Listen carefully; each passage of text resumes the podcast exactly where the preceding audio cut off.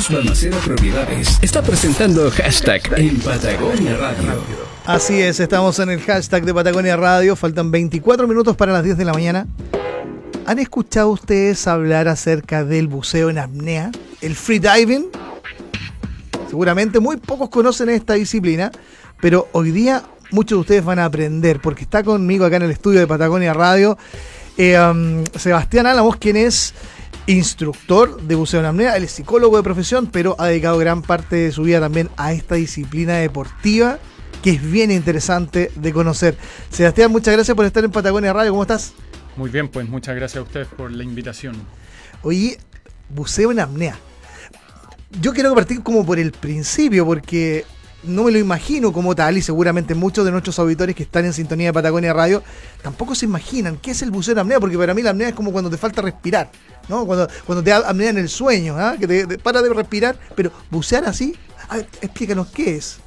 Mira, la verdad que bucear en apnea es, como lo dice su nombre, contener la respiración para bajar una X cantidad de metros bajo el agua o desplazarse en ella de forma horizontal. ¿Ya? Es, un deporte y, y como todo deporte obviamente requiere entrenamiento, requiere constancia, pero la gracia un poco que tiene esta disciplina es que es más mental que física. ¿Es como una suerte de meditación, algo así? Podríamos decirlo que es como una suerte de meditación bajo el agua, porque la verdad que involucra harto control mental, auto, harto autoconocimiento, etcétera. O sea, un, conocimiento bien, bien interesante lo que a uno le va ocurriendo bajo el agua, cómo poder controlar ciertas emociones o, ciertas cosas. Por ejemplo, a ver, llevémoslo como en una descripción de cómo se realiza esta actividad, para los que no escuchan. Es, tú te sumerges, te, te, lanzas, a un, te pegas un piquero así, te sumerges en el lago, por ejemplo acá en el lago Yanquihue, vas a una profundidad determinada y ahí esperas? ¿Cómo, es? A ver. Mira, la verdad que la, la, apnea como tal tiene varias, varias disciplinas. Está, bueno, la apnea competitiva, que como, tú bien dices, el objetivo es bajar una X cantidad de metros. Eso va a depender de, la capacidad que tenga la persona para poder hacerlo. Eh, se puede practicar, practicar tanto en aguas abiertas como en piscina. En piscina la, la apnea básicamente es recorrer una distancia de forma horizontal y también está la disciplina de la apnea estática, que en el fondo cuántos minutos te aguantas la respiración en superficie, con las vías aéreas sumergidas. Ya. Pero también dentro de la apnea está todo lo que es el snorkeling, que, que es en el fondo bajar una X cantidad de metros también, generalmente no a mucha profundidad, pero con el objetivo de recorrer o de mirar alguna zona, ya sea de arrecifes, pescado, troncos sumergidos, roca, etc. ¿Sí? Está la fotografía submarina también en apnea y por último, una de las disciplinas que más se practica en Chile y que tiene varios récords mundiales y hartos exponentes es la caza submarina. ah, claro, claro. En el fondo es, la, la, caza de pescados eh, a través de la apnea o, de buceo en apnea. Yo he visto también unos videoclips donde hay baile. Y me imagino que ahí aplican. Bailes bajo. Claro, claro. Danza. Danza bajo, el agua, Pero, pero eso yo creo que más de, una forma de, promover el deporte o, de hacerlo de una forma más, más interesante o más entretenida, pero, claro. pero en rigor hoy día pero, pero, pero deben aplicar mucho la técnica de la apnea, ¿no? No, por supuesto. O sea, A ver, ¿y, cómo es la técnica de la apnea? A ver, uno me imagino que es inhalar, contener la mayor cantidad de oxígeno en los pulmones o aire en los pulmones y en eso de, eh, sumergirte.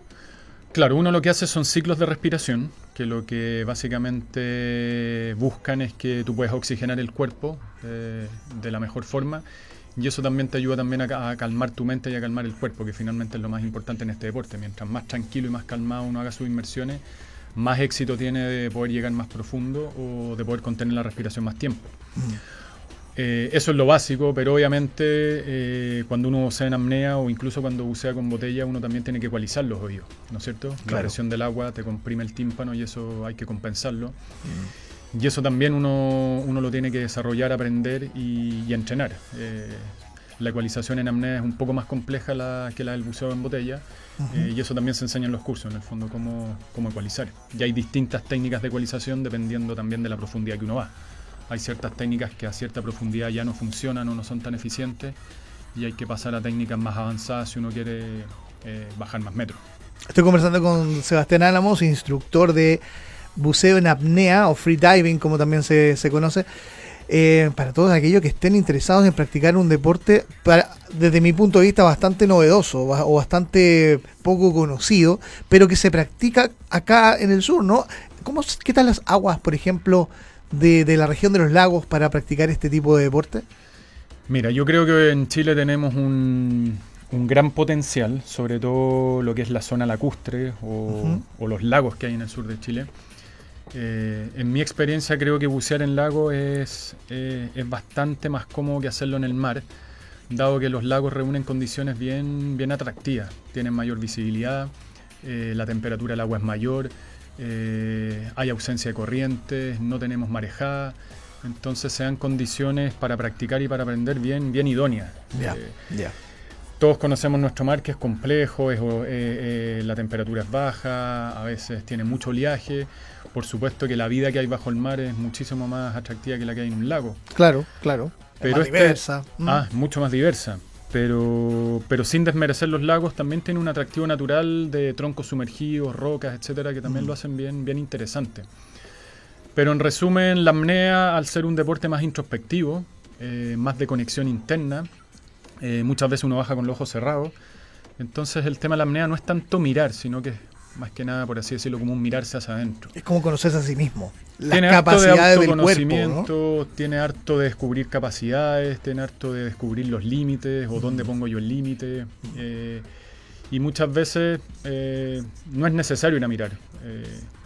Eso básicamente es tomar una, una condición, una aptitud eh, para practicarlo y con eso ir conociéndote a ti mismo. Exactamente. Es una meditación. Tener todo eso, tener todo eso. O sea, es un deporte que, que, tiene varias aristas y una de ellas la meditación por todo el tema control mental. Por otro lado también se complementa mucho con el yoga, por todo el mm. tema de la respiración que es detrás del yoga y también de todo lo que es la flexibilidad del cuerpo, sobre todo de, la, de la caja torácica y, y, las zonas que más en el fondo se afectan o se comprimen por la presión del agua. Pero, pero sí, podríamos decir que es como una meditación bajo el agua, porque involucra que tú estés muy conectado con lo que estás con lo que está pasando en el momento o en el presente. Oye, Sebastián, ¿cualquier persona puede practicar esto o hay que tener ciertas condiciones físicas eh, y, mentales también para hacerlo? Mira, cualquier persona lo puede hacer, salvo alguien que tenga alguna patología cardíaca severa, eh, alguna patología pulmonar también severa o alguna lesión en el oído que no le permita compensar. Yo diría que esas son las tres grandes eh, causas por las cuales alguien no debiera practicarlo. Pero, pero si no tiene ninguna de esas condiciones, eh, lo puede hacer perfectamente. ¿Y desde qué edad se puede practicar esto? Desde los 14 años. Eh, ¿Por alguna razón en, particular de, la edad? Básicamente es una, normativa que tiene la Armada, pero... Pero más allá de eso no, hay otra restricción. Niños más chicos, no he tenido la experiencia de trabajar con niños más chicos, pero, pero claro, si hay consentimiento de los padres se podría hacer, pero pero, pero, días se recomienda sobre los años hacia arriba, eh, idealmente 16, 18, pero... Oye, Sebastián, y bueno, tú eres instructor, eh, enseñas esta disciplina. Eh, ¿Dónde se practica actualmente aquí en la región de los lagos, Sebastián? Mira, que yo sepa en la región de los lagos el, el, tipo de apnea que nosotros hacemos que es de profundidad. No, conozco otra escuela o, más gente que la haga. Ya. Eh, eh, como te digo, desconozco si hay más gente que la, que, la, que la está desarrollando, pero, pero nosotros como escuela eh, estamos ubicados principalmente, o donde desarrollamos, mejor dicho, nuestros cursos, en el lago Yanquihue. En el lago Yanquihue. Sí. ¿En algún punto en especial? Mira, básicamente donde más vamos en Los Riscos, que es una zona que está entre Puerto Aras y Ensenada, que que es muy bonita y, hay mucha profundidad muy cerca de la orilla, entonces eso también hace que, la, que todo lo que es la maniobra, instalación de los equipos, de las boyas, de las cuerdas, sea, sea bastante fácil. Y además el lugar tiene una, una belleza escénica bien, bien impresionante. tiene el volcán Osorno al frente, mm tiene estos riscos o acantilados de piedra que, se sumergen a varios metros de profundidad, hay troncos hundidos, entonces... Tiene, tiene una magia, ¿no? Tiene una eh, magia un entorno muy especial. Muy especial. Oye, Sebastián, a ver, por ejemplo, para quienes deseen practicar eh, o, aventurarse en este mundo de la apnea, bueno, tú dices que hay tres condiciones de salud básicamente que son compatibles eh, digamos, de no tener, ¿no? O sea, no tener problemas cardíacos, lesión pulmonar ni auditivas. Obviamente. Severo, me refiero. Claro. Eh, se hace un chequeo, ustedes, ustedes piden un, certificado, digamos, que acredite que aquello está absolutamente... Más que un certificado, lo que nosotros pedimos es una exención de responsabilidad, que en el fondo la persona está de acuerdo con los riesgos eh, potenciales que puede tener este deporte Ya. y que en el fondo no tiene ninguna enfermedad de base o de riesgo que, que no le permitiera poder hacerlo.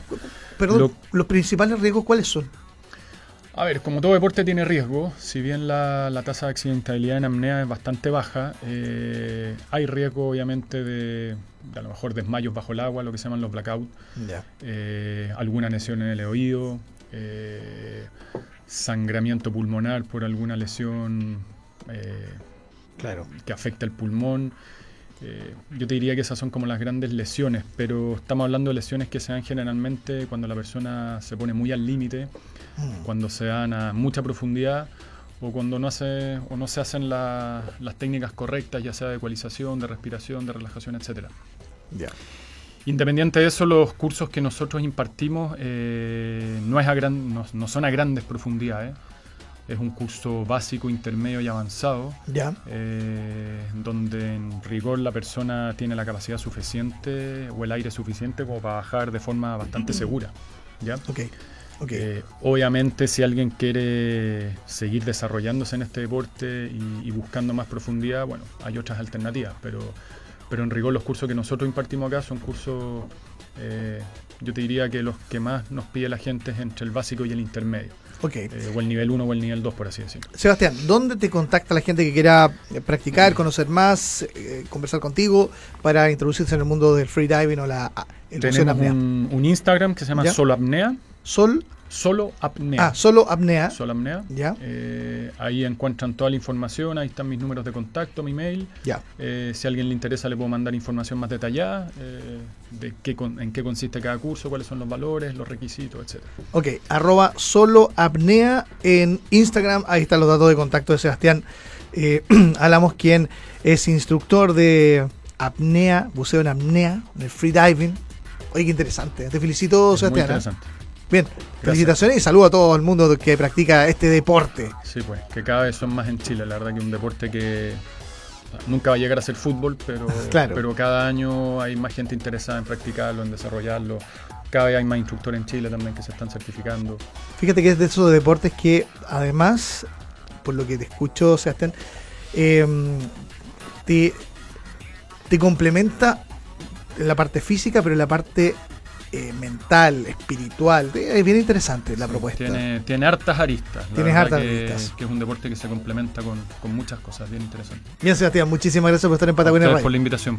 Bien, ya saben, arroba solo apnea. Ahí está, en el Instagram, todos los datos para conocer más del buceo en apnea. Oye, de todas maneras, si quieres volver a escuchar esta entrevista, en unos minutos más va a estar disponible en el Spotify de Patagonia Radio. Ahí nos buscas como hashtag Patagonia Radio. Faltan 11 minutos para las 10 de la mañana. Escuchas hashtag Patagonia Radio. El programa multimedia de la 94.1. En la música seguimos con Dermot Kennedy, Power Over Me. wanna be king in your story. I wanna know who you are. I want your heart to be.